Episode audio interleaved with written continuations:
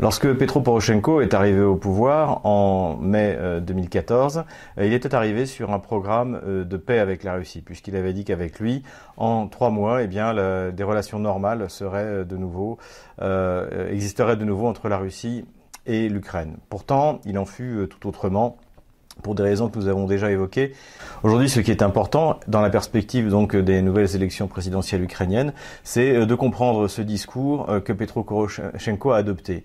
Euh, il a adopté en effet le discours eh bien des nazis ukrainiens, des bandéristes, des en faisant de Stepan Bandera, de Shushkevich, de, tous les, les, les, criminels ukrainiens qui ont, qui ont collaboré avec avec l'Allemagne nazie. Il en a fait il en a fait des héros. Alors la question finalement qui se pose, c'est euh, euh, lui-même euh, est-il nazi? Avant de, répondre à cette question, il faut rappeler qu'il y a effectivement en Ukraine trois discours nationaux, deux discours qui sont mythiques. donc l'un qui est le discours des nazis ukrainiens, qui est de dire que, eh bien, l'Ukraine a toujours existé, que les habitants de l'Ukraine, contrairement euh, à la Russie, sont de race pure, de race slave pure, alors que eh bien, le sang russe a été corrompu par les invasions euh, tataro-mongoles. Le deuxième récit mythique est celui qui a été inventé euh, par les soviétiques lorsqu'ils ont créé l'Ukraine, qui est de dire que eh bien, le peuple ukrainien existe et que c'est un peuple frère du, du, peuple russe, comme d'ailleurs tous les, tous les peuples tous les peuples de l'URSS et même en principe si on prend la l'idéologie soviétique de tous les peuples de la planète, et eh bien que c'est un peuple frère et euh, qui était réuni en 1654, donc à la demande euh, de, de Letman Khmelnytsky. Il s'agit donc du second euh, récit national ukrainien mythique, qui est, on va dire, le, moins dangereux pour la relation, bien sûr, de l'Ukraine avec, avec, la Russie, puisque il est toujours question d'amitié entre les deux peuples.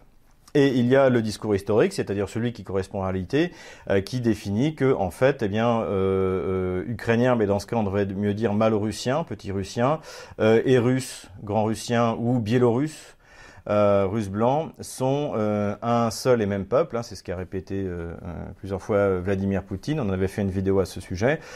Et que finalement ils ont une histoire commune, qu'ils ont été séparés depuis la chute de la de de de Kiev, soit par l'arrivée des Mongols, soit par l'arrivée des Polono-Lituaniens.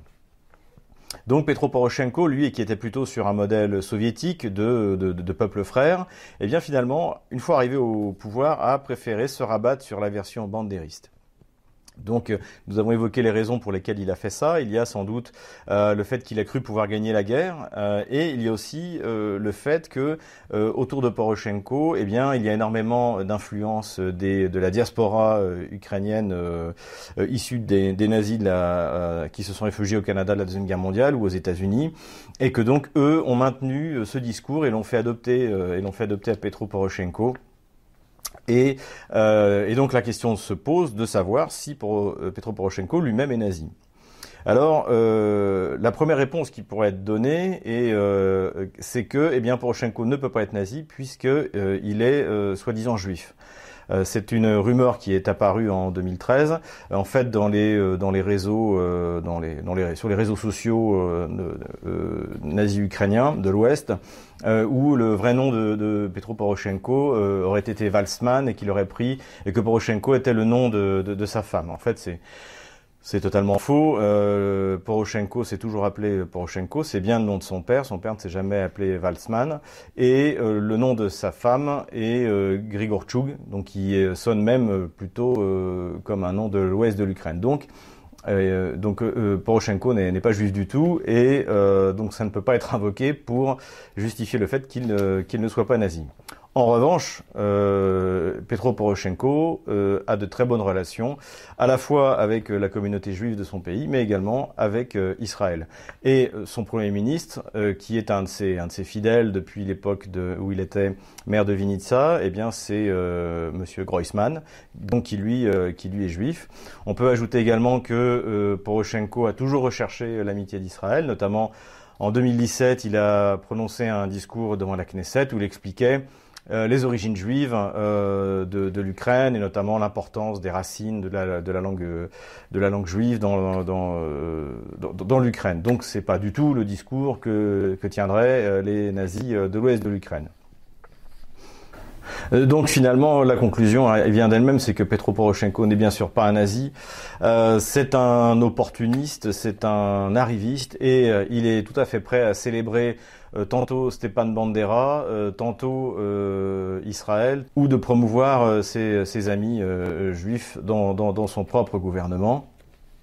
Euh, il faut dire aussi que ce comportement n'est pas unique, puisque par exemple Igor Kolomoïski, donc un oligarque euh, euh, ukrainien d'origine juive qui a été très influent, qui a financé Maïdan, eh bien, a également financé le Pravi Sector et les a même installés dans un camp d'entraînement à Dnipropetrovsk. De la même manière, le ministre de l'Intérieur Avakov, qui lui est d'origine arménienne, eh bien, c'est lui qui contrôle une bonne partie des unités de représailles, donc néo-nazis ukrainiennes, comme le bataillon ou désormais régiment euh, Azov et euh, malgré ses origines arméniennes. Donc, c'est-à-dire que finalement, la pureté slave euh, pour ces pour ces groupes qui sont toujours à mi-chemin entre le banditisme et, l'idéologie, eh bien, eh bien, importe peu.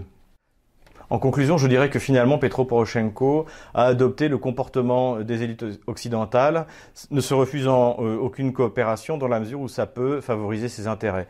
Ainsi, il y a des bons et des mauvais nazis. Euh, les, bons nazis, eh bien, ce sont ceux comme par exemple en France où euh, François de avait rencontré Andrei Paroubi, euh, ce sont ceux qui peuvent faire avancer la cause eh européiste. il y a les bons et les mauvais mafieux, par exemple Hakim Tachi, le président albanais, l'ancien chef de l'OCK, trafiquant de drogue, mis en cause dans le, dans le rapport Marty et eh bien a de très bonnes par exemple relations avec son ancien officier traitant Arnaud Dangean, candidat aux élections européennes. Et bien sûr, le, cas de, le, cas des islamistes, il y a des bons et des, euh, et des, et des mauvais islamistes. Et les bons islamistes, eh bien, c'est le front al-Nusra dans la mesure où il fait la guerre à Assad, euh, contre, euh, contre laquelle eh bien, le gouvernement socialiste était, français était en guerre. Donc non, en conclusion, Petro Poroshenko n'est pas un nazi, il est juste un, homme politique ukrainien standard qui est capable de faire flèche de tout bois et euh, qui a bien l'intention de s'appuyer tantôt sur les nazis, tantôt sur la communauté juive, tantôt sur toute euh, communauté ou groupe euh, de pression qui lui permettrait de se maintenir au pouvoir.